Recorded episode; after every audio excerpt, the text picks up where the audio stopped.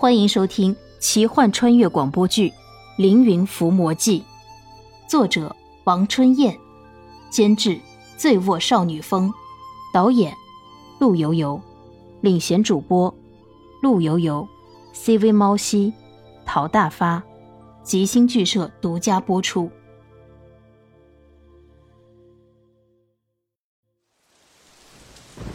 雨声，雷声。巨大的花园，莲溪伏在一棵大树下，身下沾满了树叶和草叶，冰冷的雨水打在莲溪的身上、脸上，湿漉漉的乱发贴在脸颊两侧。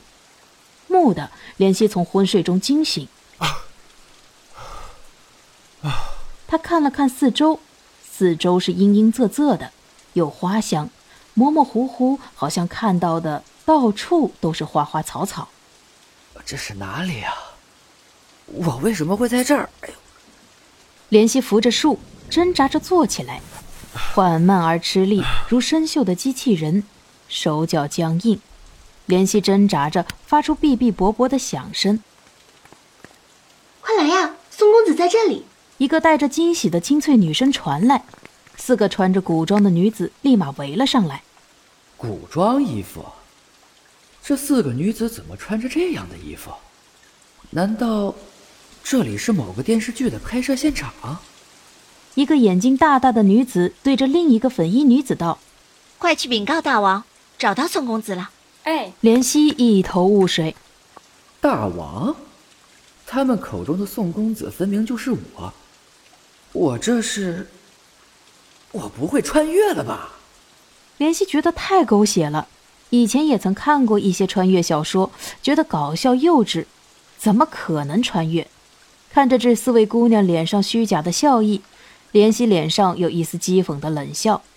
两个女子把莲溪扶起来，莲溪觉得两腿很软，没有一丝力气，只好任女子扶着，踉跄的走。自己反正也不知这是要去哪儿，怎么走，索性也就不问了，任由女子扶着，走到哪儿是哪儿。既来之，则安之。女子扶着莲溪穿过花园，来到一处巨大的宫殿。莲溪环顾四周，一路上并没有看见导演、摄像机、群众演员等等电视剧拍摄中常见的一些人物，反而看到穿着很古老款式衣服的女子和武士。莲溪对于中国古代的服饰并没有太多研究，只觉得这些服饰至少是先秦时候的。难道自己真的穿越了？前面巨大的宫殿里面，应该就可以见到大王了。这个大王是谁？尽管觉得很狗血，莲溪还是很好奇，并且有一点小期待，也许能揭开谜底。宫殿外面凄冷风雨中，武士们面色凝重，都留着胡须，身着牛皮铠甲。手中握着青铜长矛、青铜盾牌，如一尊尊雕像，纹丝不动。大殿里，十二根双人合抱的红色柱子，托起巨大而高的屋顶。屋里古色古香，豪华庄严。一张巨大的紫色檀木长案，上面有堆积的竹简，青铜的香薰，青烟缭绕，青铜的贵人灯通明。哇！这家公司为了拍电影真是下本钱，这些道具真的很像哎，真的，真的很像哎。或许这是真的。一个身穿黑色衣服，衣服上面是红色的云龙纹，头上戴着王冠，浓眉细长的眼睛，扁扁的鼻子，长长胡须的男子坐在长案后面。这个人的眼神有深深的忧郁。看衣着，这个演员应该就是王了。他的身边站着一个奇怪的人，其实也不奇怪吧？穿着黑色的官服，上面有红色的兽纹，但是长相有些不同：卷发、鹰鼻、闭眼、卷曲而向上的小胡子，明显就是一位外国人。这个外国人看着莲溪，下意识的手伸到了嘴边，好像是。舔了一下手指，怜惜心想：“切，这个剧组真是奇葩，先秦时候就来外国人。”搀扶着怜惜的大眼睛女子看到男子，连忙放开了怜惜，施礼道：“呃，禀告大王，找到宋公子了。”大眼睛女子一放手，怜惜瘫倒在地，就像是一潭泥，无骨的泥。长须男子站起身，快走几步，扶着怜惜：“爱卿啊，你这是怎么了？尽管完成了追杀逆贼屈原的任务，嗯，但是你怎么好像呆呆的？发生了什么事儿啊？”竟然穿着这样的奇装异服，旁边那个身穿官服的外国人也过来扶起怜惜。谁？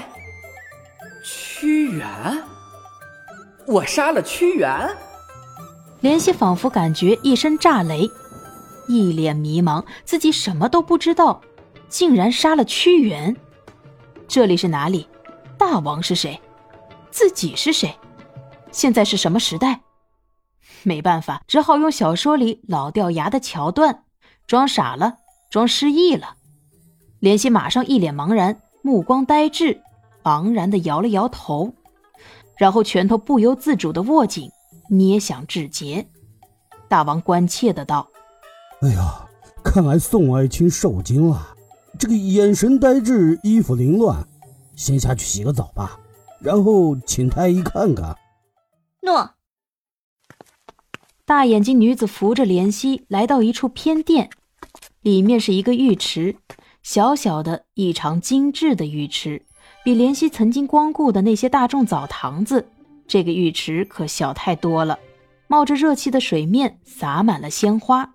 大眼睛女子笨手笨脚的为怜惜解开衣扣，怜惜看大眼睛女子为自己脱衣服，心中惊奇，又有一丝小小的期待、小幻想。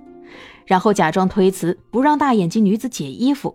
怜惜道：“两位姐姐，我是男子，你们是女子，怎么能让你们为我宽衣解带？”宋公子，我们只是侍奉您的婢女，平时都是这样。我们侍奉您洗澡。什什么？平平时都是这样？你们侍奉我洗澡？大眼睛女子点了点头。怜惜的脸都绿了，自己到底发生了什么？赶忙问道：“两位姐姐，我，我，我是谁？大王又是谁？还有，那个老外又是谁？”宋公子真是糊涂了，您是宋玉呀。今年二月时候招齐叛乱，是您和庄辛联手平定了叛乱。二十一岁的年纪就被大王封为议政大夫，而且。您是刚刚杀死了逆贼屈原的宋玉，宋公子呀！大王是楚襄王啊！这个老外是大将军莫虎。宋玉，那个据说是同性恋的宋玉，那个中国古代四大美男子的宋玉，哎，就是那个屈原的学生宋玉。我竟然是宋玉，我竟然杀了屈原！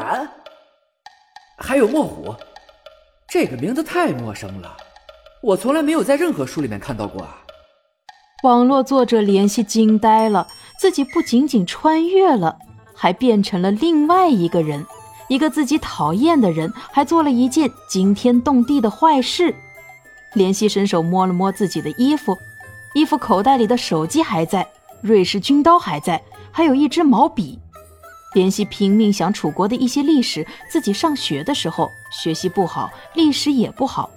楚国的历史大概就只知道屈原、宋玉等等几个人了，然后他们的生平自己还真的是不清楚。怜惜不知道这一年是公元前二百七十八年，楚顷襄王二十一年四月时候，秦将白起攻陷郢都，烧楚先王之墓夷陵，楚襄王迁都陈城，也是这一年。屈原于农历五月五日投江自尽。本集播讲完毕，感谢您的收听。如果喜欢，就请点个订阅吧。